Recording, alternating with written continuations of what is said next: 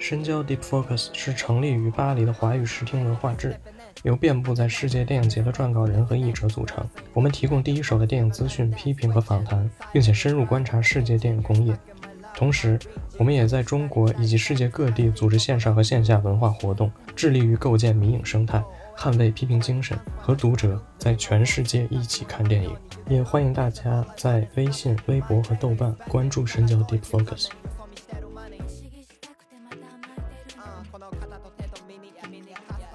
欢迎来到新一期的深交播客。呃，大家好，我是这一期的节目主持人 Messi，你也可以叫我狗哥。然后这一次的话，我们很高兴的请来两位呃嘉宾阿花和阿恋，与我们一起来谈一谈日本的这个金牌编剧板垣裕二。那在节目开始之前呢，我们先想请两位嘉宾来介绍一下他们自己，和我们讲讲他们和这个板垣裕二之间的渊源吧。那我们首先有请阿花。嗯，大家好，我是阿花。我平时比较喜欢看日本电影。嗯，板垣裕二算是我看的比较早的一个日剧的作者吧。很高兴能在这里跟大家聊一聊这一位在日日本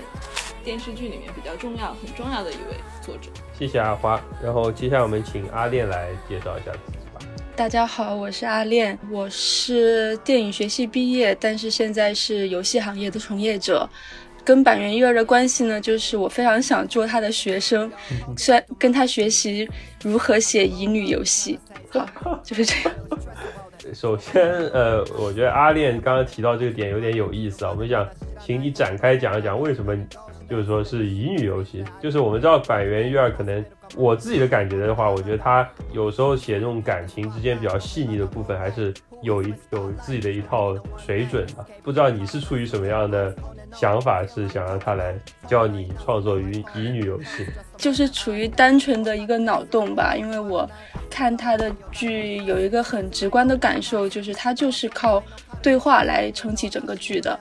所以我就会觉得他的剧其实跟呃乙女游戏或者是说那个男性向的游戏《God Game》是一个很类似的架构，对话是首要的，其次呃人物的配音也是很重要的。对，所以就是我是觉得他，呃，最主要的部分就是比起它的影像来说，它的对话是首首位的，这跟这种呃乙女游戏给我们的感受是一非常一致的。哦，谢谢你的解释。我觉得你刚才提到这一点，就是他的对话这一点，我们等一会儿可能也会详细聊到。但是首先，我就觉得你的这个观察对我来说，就是让我一下子有点豁然开朗，就觉得哎。确实，在他的电影呃电视剧里面，剧本编写里面，对话的作用确实是非同小可。我们就先从近期比较热门的这个一部日剧，就叫《大豆田与他的三个前夫》，对吧？如果我没记错的话，对对对对对，对 他剧剧名太长了。然后我们先从这部片子讲起吧。就是不知道两位有没有看过这部作品呢？因为这部作品现在还是在播放中啊，现在是播放。到了第五集，然后我的话，我也是呃每每周都看了，就是不知道两位现在是怎么样一个情况。我刚刚把第五集补完，我是看到了第四集啊，那都还差。所以第第五集是讲到嗯什么地方了？呃，阿花介绍一下，我们也可以不剧透嘛，我们就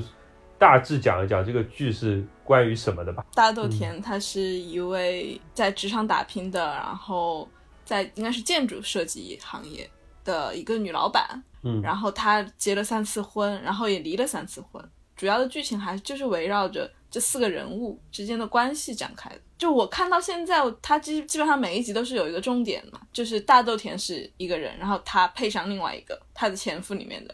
一个人，就这样搭配着，然后每一集的剧情都是这样展开。补充一点，我觉得第五集让我觉得有一点有一点变化吧。也是，也可以说有点惊喜的地方，就是他开始，因为我们知道日日剧的话，如果看日剧看的多的朋友应该知道，日日剧有一种常见的套路叫做单元剧嘛，呃，最多的是刑侦剧里面啊，然后你每一集其实就是一个案子嘛，那它每一集都是单独可以成立成一个故事，然后联合起来的话，十二集，一般十二集连起来的话，也是一个大的故事，那这种模式是比较多的，然后。大豆田前四集来看，感觉好像也有点像这种感觉，对吧？因为他三个前夫嘛，然后第二、第三、第四集就好像每一集就重点讲了一下某一个前夫，但到了第五集好像就整体有一个变化，就是说其实他好像还是有一个主要的故事，非常的这个呃有他自己的一个主线在那边，然后就觉得还是蛮有意思啊，有一个悬疑的反转。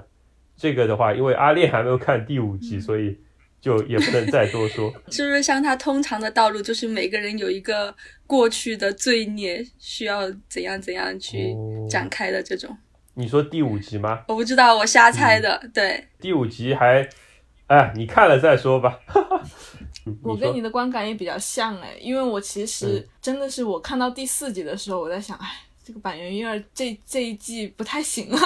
但是我看到第五集的时候，就是有感觉到有变化，我感觉他是在铺线的，嗯，就是会提起新的一个兴趣，感觉到他好像在写一个大的一个画面，就是一个群像的一个画面，而不是就是单元剧。因为他是到了第五集之后，这几个主要的人物有了一个新的展开呢，还是说在第五集又去追溯他们的一些前故事呢？我觉得不是前故事吧，可能。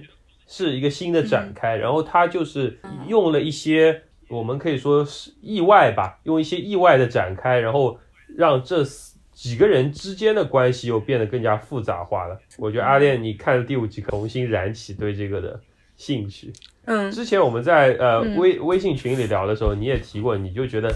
对这个片没有燃不起看的兴趣，对吧？就是我也很想听一下，就是说你作为一个看了前四集的观众。你会觉得他这一部为什么有一点让你不满足？呃呃，而且我想首先跟听众朋友们解释一下，因为之前我在看了第一集之后，我在豆瓣上有发我说我觉得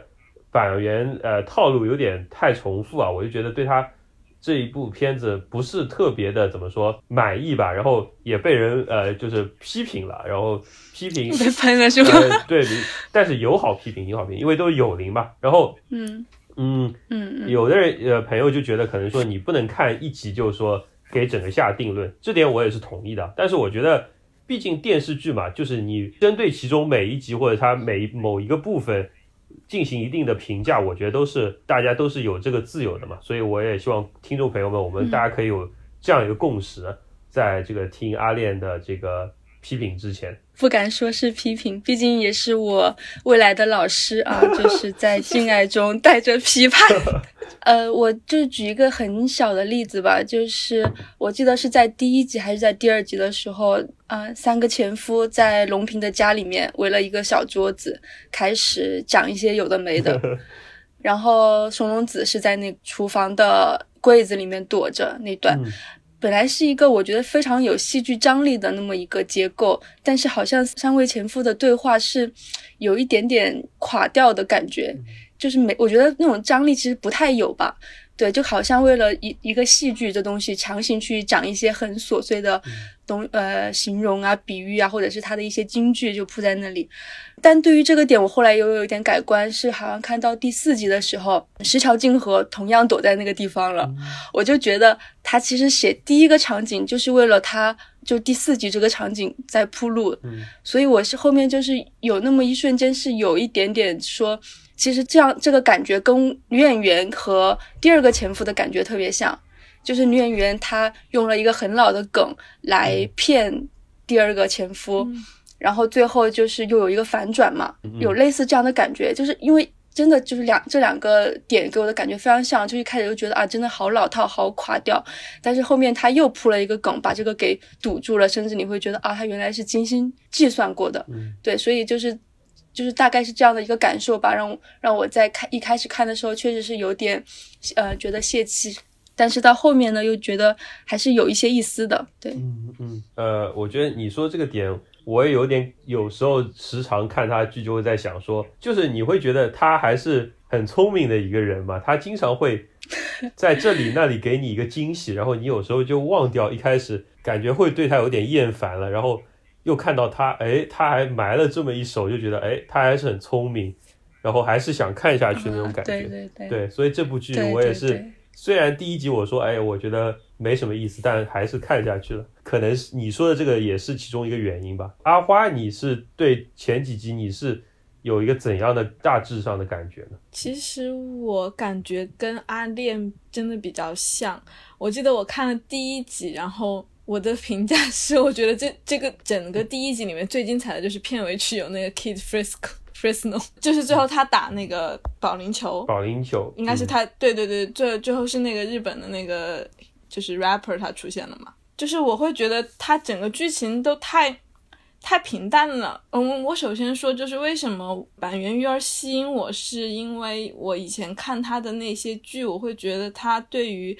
嗯，人的关怀的那个柔软吧，他会去写一些就是，嗯，人的痛苦啊，人的纠葛，就是那种心理距离非常近的那种去观察人。但是这一部我会觉得，特别是在看到，也就是阿恋刚刚说是第二集嘛，就是躲在那个柜子里面，就那一集的对话，我印象也很深刻，因为我觉得这个实在是太刻意了，就是好像是为了这个戏剧性而去。建构了这个搭的这个戏剧性，就是为了这个京剧，然后这样讲这样一句话，包括那个律师的那个角色，就那一集我也其实也觉得还是比较刻意吧，就感觉那个台词是浮起来的，就是我没有很能够贴近这些人物。但是也是看到，我是看到第四集和第五集的时候，我发现他是在铺线的，然后我就会觉得，哦，好像有点，就是那个意思有点起来了，就非常的慢热。我今天还在想，为什么我会有这样的感觉？因为这个剧不是一出来，然后就是评价很高嘛。然后我不管怎么样，我都没有办法能够自己的心里面就从感情上去接受这个剧情的这个好吧。可以给你说一个让你安慰的事情，就是这个剧的收视在日本是非常的拉垮的，哦，好像只有六点几，对。哎，是吧？这么这么惨的吗？对，嗯，非常惨，就是跟东爱什么的完全就是。比不上。其实这个剧的表现，它的形式跟以前百元育儿的剧不太一样。首先，我觉得板好像百元育儿是不是？因为我没有看的特别全，我觉得它好像。不怎么写喜剧，就我觉得他其实有一点像 sitcom，对，是有点这种呃，sitcom 中文应该叫情景情景喜剧。比如说他那个开头，他会大概把一这这一集的那个大概的点，他会给你写出来，他会讲，然后包括就是松隆子他这个主角就是大豆田，他会看摄像机，然后跟观众说这个是我今天的这一集的故事，其实让我想到了英剧的那个。啊，伦敦生活。对伦敦生活，然后伦敦生活之前还有一个，然后也是就是类似的这个，是他这个女性角色的塑造，其实让我想到，有点想到了英剧的这个这个表现的形式。以前的板垣瑞儿，他的剧都会每一集在最后给你一个。扔一个炸弹给你，让你想要再看下一集。但是这个剧就没没有那么强，它就有点像就是狗哥你之前说的像单元剧，就是前四集嘛，所以你就没有那么想去哦，我想要知道他们的下一步是怎么走，就是他们之后会发生什么那种那种吸引力。我觉得可能是他在做一些新的尝试吧，嗯，成不成功就是我目前看来就没有我自己没有那么的兴奋。这一点确实就是他可能一般剧的话，他最后可能会给你一个。呃，要抓你的，因为以前单元剧其实说实话，很多单元剧它比如说破案嘛，但它破案破完一个案之后，最后它可能是跟主线相关的那种小影子，他会给你扔一个嘛，也会想让你说，哎，我要去看下一集，或者你想知道说，哎，主角到底有什么故事，对吧？但虽然大多数这种都很老套，比如说他以前比如说家里有个什么事儿啊，或者之类乱七八糟的，会有个反转之类的。但他这一部确实架构上或者在剧本的那个结构上，好像跟原来还确实有点不一样。这个尝试我们也是可能要等他这部片子完结才能知道到底成不成功了。阿恋也提到他的这个剧收视不太好，我简单的查一下，确实这个收视稍微有点拉垮。那就是作为这个卡司只有平均五到六的收视的话，确实还是。说明现在可能也没有那么多人可以吃下它这一块东西了吧？因为我之前在那个日日网上也看到过，他们有一个专门针对这个日本电视剧的一个电视节目嘛，然后中间有很多这种电视剧的这种研究者或者说电视剧狂热者，他们之间互相会讨论这一季的。剧哪些适合看，哪些推荐看？聊到板垣育二这个剧，大家都觉得没什么好聊的，就他们就会觉得板垣育二的剧永远都是说，如果你是他的信徒，你就一定会非常喜欢；但如果你不是的话，你可能就会觉得很烦啊，或者说没有什么意思。我觉得这个可能也是有一定说法，因为我身边的人或者我网上的朋友也是可以看得出，就是说你特别爱他的话。第一集看到他的名言，你可能金句频出，你可能就会觉得啊太好了，然后再加上他确实又很很有巧思嘛，都有一些他的金句，虽然我们说可能比较老套吧，但我觉得起码他是聪明的，对吧？他是一个很聪明的写法，他写的都是让你觉得妙趣横生的，那就起码能吸引到一定的这个他的呃爱好者吧。说明板垣的信徒大部分都在中国。这一点，这个就有可能，有可能。哎，那我既既然说到中国的话，我们就说说板垣育二和中国的渊源吧。因为我觉得《东京爱情故事》这个剧啊，一一九九一年的这个剧，应该算是板垣育二的，就是说一炮而红的一一套剧吧。然后这套剧，当然我我没有怎么看过，我很好奇你们两位有没有一定的了解。这个也算是。串联起板垣和这个中国观众的一个很重要的一部剧，对吧？我个人有一点不太一样，就是因为我其实最早看他的是那个《最完美的离婚》，嗯，然后再看的是《问题餐厅》，然后就是《四重奏》，但是反而我是看，其实看东爱看的非常晚，就那那个年代我还不在嘛。我们确实可能都不是那个年代可以实时看的，所以其实我当时压根就没有意识到东爱是他写的。因为不太一样，东爱可能确实是也是比较早，而且他跟他的创作的时时期也不太一样。那我们就选我们三个都比较熟悉的这个开始吧。就刚才阿花提到的这这几部，呃，两位能不能针对其中的一部或者说几部你觉得呃特别戳中你的点，稍微展开讲一下？我可能也是先从那个最完美的离婚吧，中文叫开始看的，然后。那个时候我可能也是刚刚怎么说，在学日语的过程中，然后我就看这个片子的评价特别好，我就看了，然后看了我就觉得太好了，因为我就觉得它里面对人的那种感情的描写，我觉得它都还是呃很细腻的，因为它虽然有一些那种很是为了戏剧效果吧讲的那种话，然后有一些夸张的那种表达形式，然后每个人说话的那种。能力啊，就巧舌如簧的能力，显然也不是一个现实主义作品里面会有的，对吧？都是每个人其实都是板垣育儿他自己的感觉，嗯，对。但是我确实对，但我就是觉得他对于角色之间的那个张力，还有他们之间那种细微的那种感情，还是抓得很准。然后再加上我觉得，确实几位演员，特别是尾野真千子和英泰这一对。是非常呃，是抓到了，就是说可能板垣想要设计的那种效果吧。然后我觉得真的是非常非常喜欢。然后再到他之后问题餐厅，我就觉得也也还是可以。但是后来我非常喜欢的一部叫《追忆潸然》这一部，我不知道你们有没有看，是那个有村架纯和那个高良健吾演那一部，跟这几部完全都不一样，就特别伤，就是。就从头虐到尾的那种感觉，然后我就觉得，哇，那个时候我也看，我觉得哇，非常的感性。然后我我感觉我看剧我还是比较喜欢看走心一点的剧，所以我就一度还是非常非常喜欢板垣育二。所以说这一次大豆田，我一开始没有那么喜欢他，可能也是因为。像阿花说的，它是一个偏喜剧风格吧，可能就是没有戳到我的点。这就是我我对他从我开始看他到现在的一些大致的感受吧。我最开始我跟狗哥一样，最开始也是最完美的离婚开始看，然后我当时其实印象很深刻的是他的人物塑造，就是英泰演的那个，他实在是太龟毛了，很难看到。日剧里面有这么龟毛的人物，而且他那个点都很奇怪。然后因为我像我自己的话是一个神经比较大条的人，然后就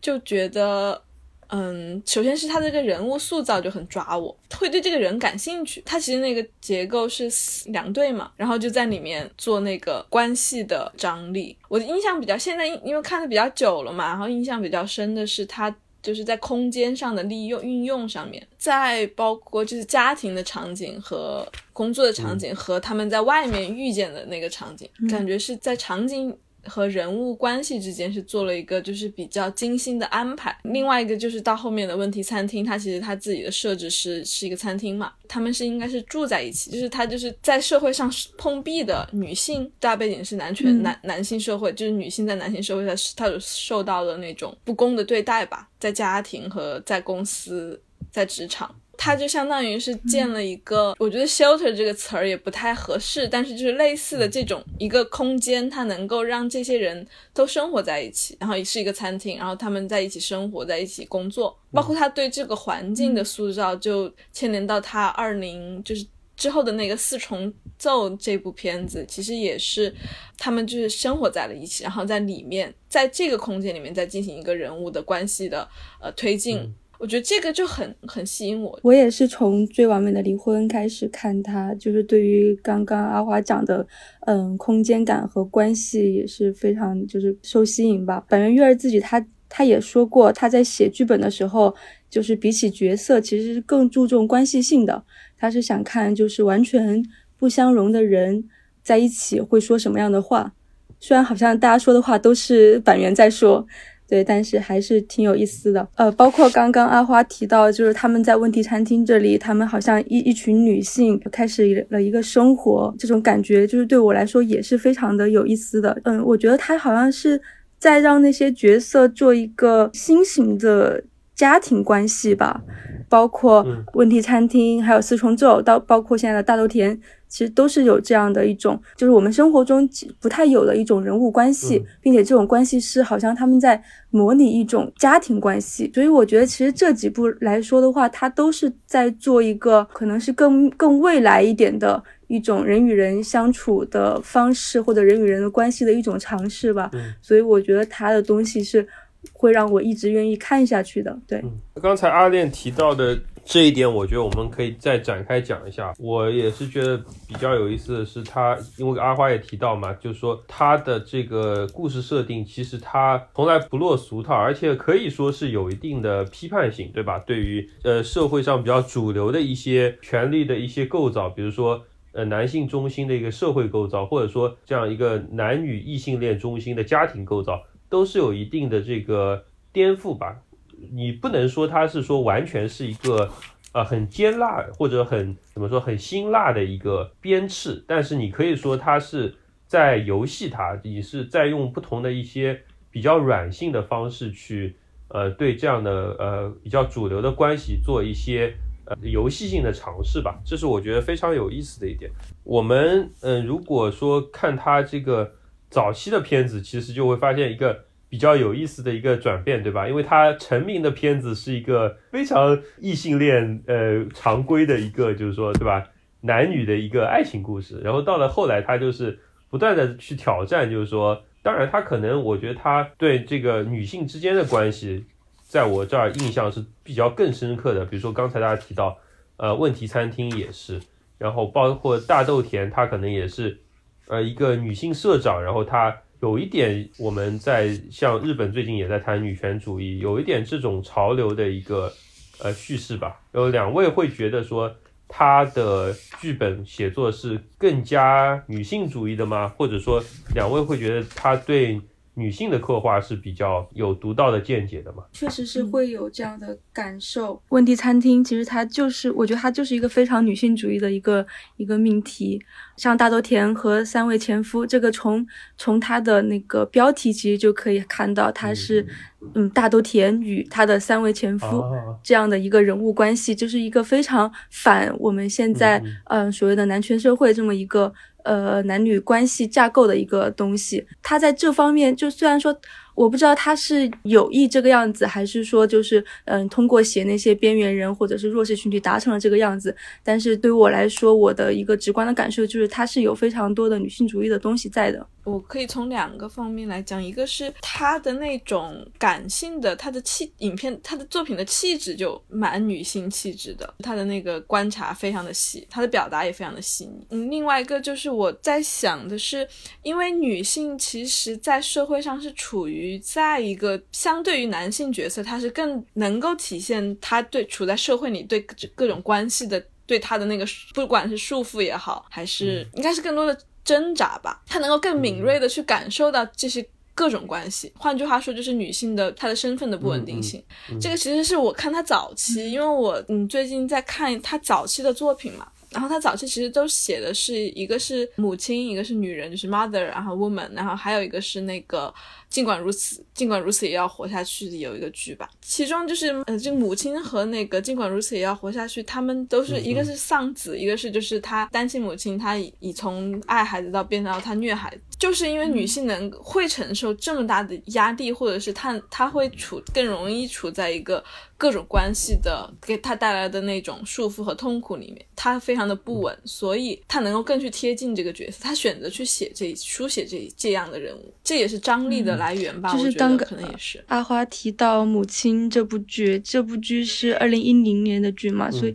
其实就是很多评论家也把他的这部剧作为他的一个所谓的职业生涯的一个划分，就是从二零一零年开始，他就开始写一些非常社会。派的议题，呃，像刚刚大家也说到，其实他二零一零年代的作品跟他早期的《东爱》什么的，其实差距特别大。像《东爱》的话，就完全是那个时代的摩登的爱情故事，非常上流的、闪耀的男女女郎、时尚的各种东西都混在里面。但是我觉得，其实他的这种转换吧，是在那个《东爱》。就是有一点点体现，就是我之前看到说他其实是在最后改了东爱的结局，就是大家应该也知道，就是非常著名的，就是那个丽香去了呃丸子的老家，但是他赶了前一班的火车，火车离开了。对，这个是他在最后的做了一个改动，所以我觉得他其实好像前半段一直在挣脱这种所谓的主流的叙事吧，然后直到二零一零年代开始做了一些很多嗯边缘人物啊，所所谓的很多社会的东西，感觉好像到这个时候开始，就是不是也可以说他开始有了作者性呢？阿恋既然提到作者性这个点，我觉得我们就值得好好聊一聊了，因为。我觉得这个真的真的太有意思，就是比如说我们谈文学，那很明显就是谁是作者。我们在谈谈电影的时候吧，我们可能会谈导演是个作者，我们可能会比较想当然的就这样结合了。但是日剧的时候，我们可可能会觉得，哎，日剧的情况下，可能有一些编剧他是非常。啊，闪闪亮的，对吧？呃，亮眼的，比如说板垣裕二，比如说呃，还有那个工藤官九郎，这些都是对对对编剧作为编剧非常呃这个闪耀的一些人。我们谈到板垣的时候，也会谈到，哎，他有个作者性。在谈到板垣的女性主义的时候，我就其实想到，我觉得他真的还是在日本的语境下，还是蛮政治的一个人了。就是说，虽然不是那种很硬的那种政治。但是他的那种社会议题，其实基本上还是非常有这个呃非常尖锐的吧。比如说刚才提到的，像关于比如说虐虐儿的那些母亲啊，关于这些部分，我觉得就是一个比较呃典型的例子。看到这次大豆田，我也觉得一个比较让我吃惊的是，在前几集的时候，我们会觉得，哎，这个设定其实还蛮精英的嘛，因为他。不是一个，又是一个社长，对吧？一切感觉都非常好，住的又很时尚，然后感觉呃也没有什么呃生活的难度，然后他又可以说一些很漂亮的话，说一些很机智的话，然后去享受各种各样的生活，然后有那么多的前夫围绕在身边，那会觉得这样的故事会是不是脱离就是说现实太远？当然，我们不是要求所有的作品都是。现实主义的不是我，当然我我也没有这个意思，但是会觉得他之前因为有那么多贴近社会的作品，有那么多针砭这个时事的作品，就会觉得是不是这方面弱了点。但是看到第五集的时候，阿恋虽然还没有看，但是这个也不能算剧透吧。就我就觉得他有刻画到一个非常细腻的部分，就是我觉得他告诉了我们，因为第五集出现了一个和大豆田呃权力相当的一个这样一个。男性角色，然后在一定程度上在权力呃关系上对大豆田进行了压制嘛，也导致了一些后果。然后我就会觉得，哎，其实，在这种新自由主义的这种语境下，他还是体察到，就是说，即使女性在社会阶级上，你无论怎么样高攀也好，但在同一个阶级情况下，你还是被男性压制。然后我觉得他这个细微的这个权力关系的刻画。对我来说还是非常有意思的。然后我不知道因为阿花也看了第五集，我不知道你你会不会有也有这样一个感觉。我觉得呃有，我听你这样讲，然后我就一下就想起来了，在里面那个跟他同等甚至稍微高他一点的嗯那个男性角色对他说的话，印象非常的深刻。在看第一到第一集到第四集的时候，我会觉得这一群人都生活过得太好了，就是所以就是京剧有那么多，然后其实我个人来说，我对于板垣育二里面那些京剧，可能因为我自己记性不太好吧。可能那个有效性就对我的刺激持持续超不过五秒，就觉得哦说的挺好的，能够让我记住的是他对于角色的塑造和情感。但是这个剧我观察到，至少在国内吧，就是那个京剧连连，就他一下就成了京剧王。然后我就在想，是不是反面的说明了，其实为什么他的这个台词会这么的凸显，就是因为没有一个很扎实的能够落地的一个剧情或者是的堆积，所以就是他的那个台词就是觉得哦说的真响。但是看到第五集的时候，我会就是真的，可能就是因为这个狗哥说的这个男性角色这个大佬的出现，让我觉得啊，好像之后可能比较刺激吧，就是他。你看，也是最后嘛，他把它放到了最后。就是阿花刚刚讲到了京剧这个事情，然后又讲到了互联网上传播京剧这个事情，我觉得我们还也可以聊一下这个东西啊。当然我，我我个人是觉得传播京剧对我来说吧，不是一个最好的一个去享受或者说去欣赏作品的这样一个方式，但也我也不会觉得它是完全没有任何价值，对吧？因为它呃作为一个媒体传播方式，我觉得它也是一种现象，然后体现出了可能当现在很多人的一种就是说需要吧。然后我想听听两位是怎么觉得中国对于板垣的那种喜爱，因为我们刚前面也提到，就是说阿炼也说板垣的这个信徒百分之九十在中国，对吗？截图京剧当然是功不可没了。想听一下两位对于传播方式的一个个人的看法，为什么中国现在的年轻人那么喜欢板垣育儿呢？我有一个很直观的感受，就是中国当代年轻人们好像很希望有人给他指一条路，就是他需要有人给他一个总结，一个非常有哲理的或者是有教育意义的东西，然后指引他去怎么生活，怎么前进。然后刚好板垣的这些京剧，它又有一些生活里面很细微的比喻，然后又有上价值的部分，所以这两个东西加起来，就是会让它的京剧变得更加的，就看起来变得更加的高级。所以我觉得就是在中国观众的接受上，可能会就受到这方面的影响。我也不排斥京剧这个吧，它至少是表明了文字它对于我们的心灵是有一个治愈的作用吧。我们缺少这些东西。就是实际上是在现实生活中，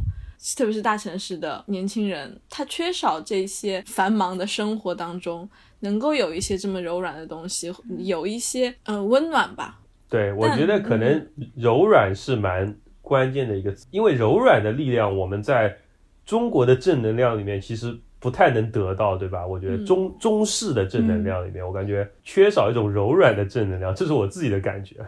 其实他写出了很多我们内心有的纠葛呀。我今天还我刚刚想到，就比如说《最完美的离婚》，他写的是有一个是出轨吧，但如果这个放在国产剧里面，他可能那个 这个价值观就不对，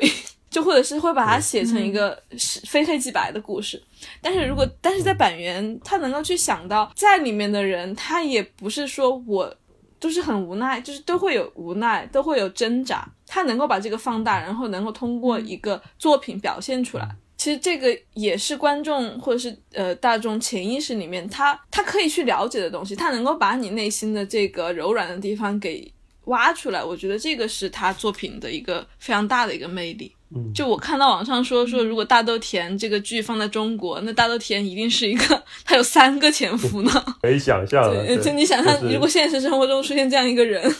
他得承受多大的压力？还是一个女老板，感觉剧的基调已经不一样了，已经从现在轻盈的喜剧变成了一个那种面对舆论压力或者非常沉重，然后 家长里短的那种故事。然后阿花刚刚讲的那个，我觉得还有一个点是。他最近几部，比如说四重四重奏啊，然后呃，包括大豆田里面凸显出来，就是他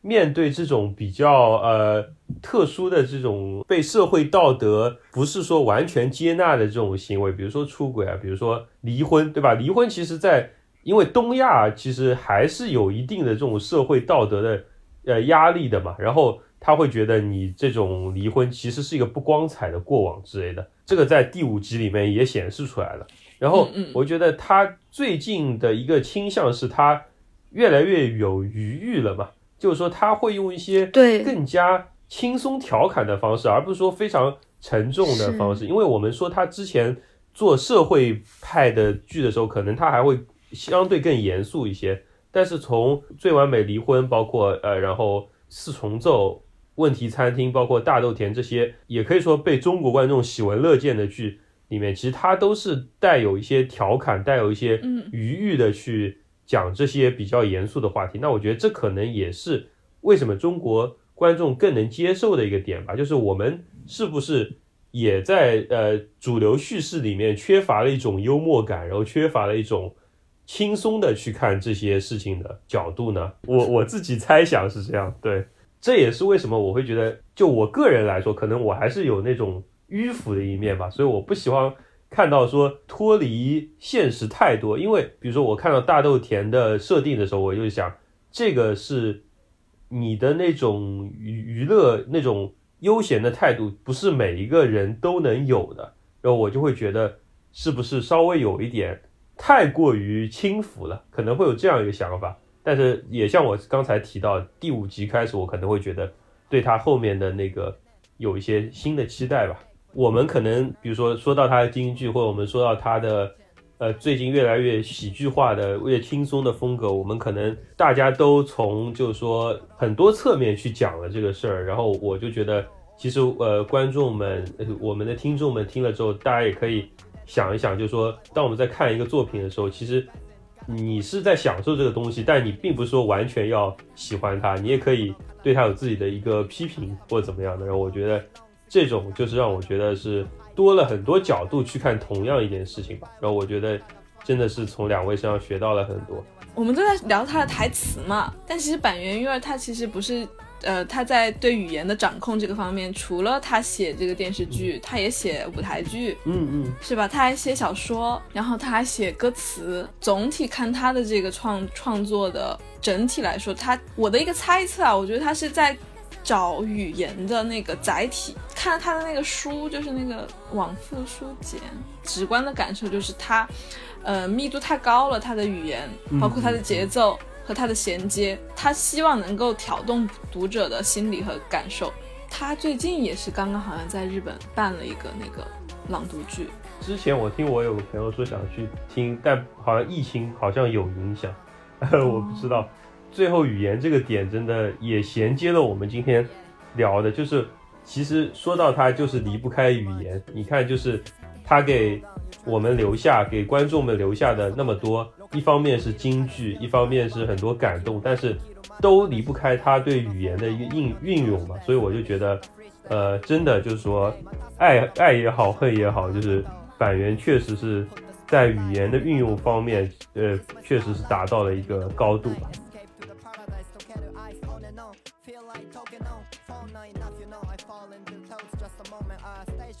ってらももう止まらない溢れた思いを誰もグラスに戻せないが思い返す歌は存在の軽さを忘れていた私に胸を貸す街も人もまま入れたって全てが